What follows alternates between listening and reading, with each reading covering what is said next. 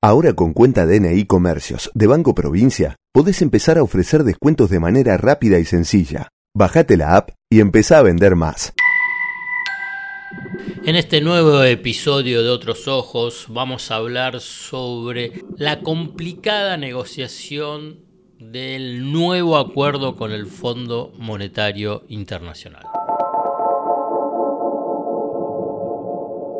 ¿Cómo saber si la información económica te oculta lo importante? ¿Qué es lo relevante y qué es lo accesorio? ¿Qué hay debajo de una superficie en la que solo se ven dudas, miedos e incertidumbres? El desafío es entender para no confundir, descubrir para no engañar. En definitiva, mirar de otra manera lo importante de cada día, acerca de lo que sucede en el fascinante mundo de la economía política. La invitación es que te arrojes sin prejuicios a escuchar otros ojos, otros ojos, otros ojos. Puede ser que así la venda que oscurece se empiece a aflojar. En estos momentos, ahora estamos hablando de principios de mayo del 2023, uno puede suponer que ya no está más el acuerdo firmado en marzo del 2022 el, acuerdo firmado por Martín Guzmán, el entonces ministro de Economía, que generó un caos, una crisis fenomenal en la coalición de gobierno, en el frente de todos. ¿Por qué sostengo que ese acuerdo no va más? Porque precisamente el impacto de la guerra, primero, y después el fenomenal impacto negativo de la sequía, hizo que todos esos parámetros definidos de la evolución de las variables macroeconómicas sean incumplibles. Si hay una pérdida de ingresos por exportaciones agrarias de 20 mil millones de dólares, ¿quién puede suponer que las pautas definidas de las principales variables macroeconómicas, acumulación de reservas, déficit fiscal, expansión monetaria, puedan ser cumplidas? Menos, y aquí viene uno de los puntos que quiero eh, detenerme en este episodio es el cronograma tanto de desembolsos como de pagos al Fondo Monetario Internacional de la refinanciación de ese crédito totalmente descabellado, desproporcionado de 45 mil millones de dólares entregado al gobierno de Mauricio Macri. ¿Qué es lo que se definió en el acuerdo de marzo del 2022?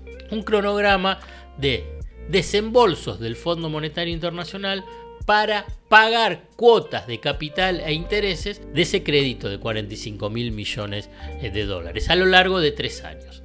¿Cómo fue el 2022? Había más desembolsos a nivel de cantidad de dólares de los que tenía que pagar la Argentina. Para el 2023, recordemos que lo que se firmó no estaba la guerra en Ucrania ni estaba la sequía. ¿Qué es lo que se pensaba?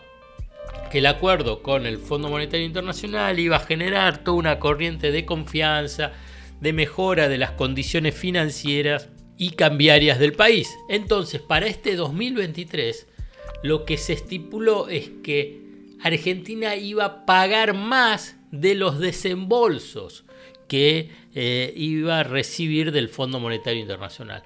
Hoy se estima que más o menos eran, serían entre 2.500 a 3.500 millones de dólares. A ver, rebobinemos. Sequía, menos 20.000 millones de dólares, año electoral, pérdida de reserva.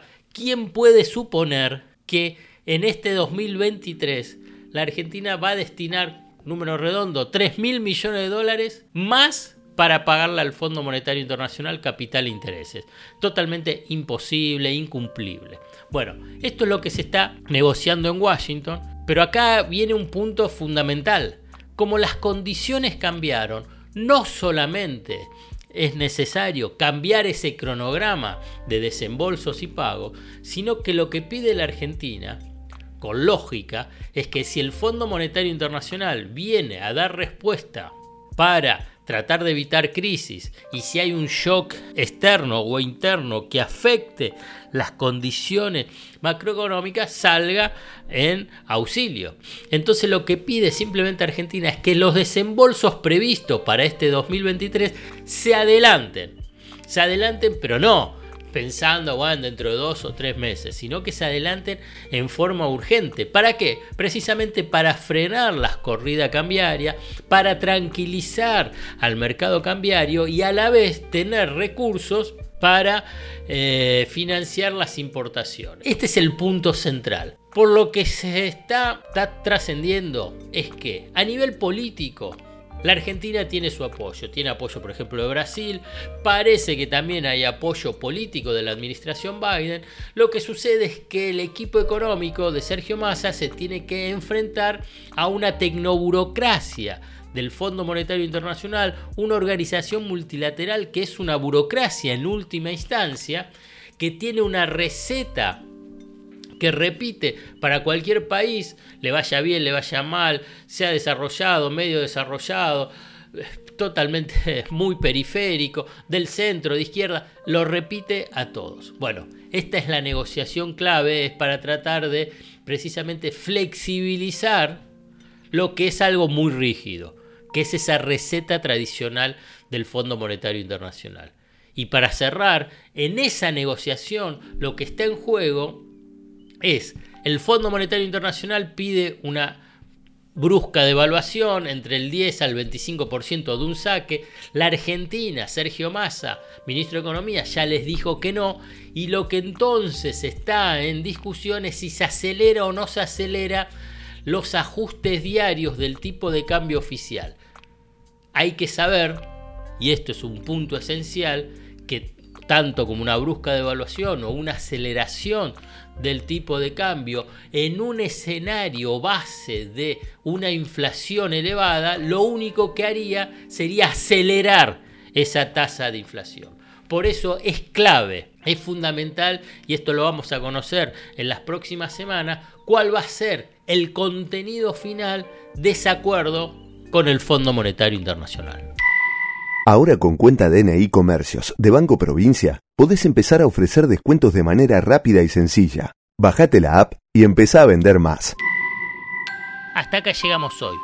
Otros Ojos te propone escuchar algo diferente para entender algo diferente del torbellino de noticias diarias que nos atraviesa en el mundo de la economía política. Hasta el próximo episodio.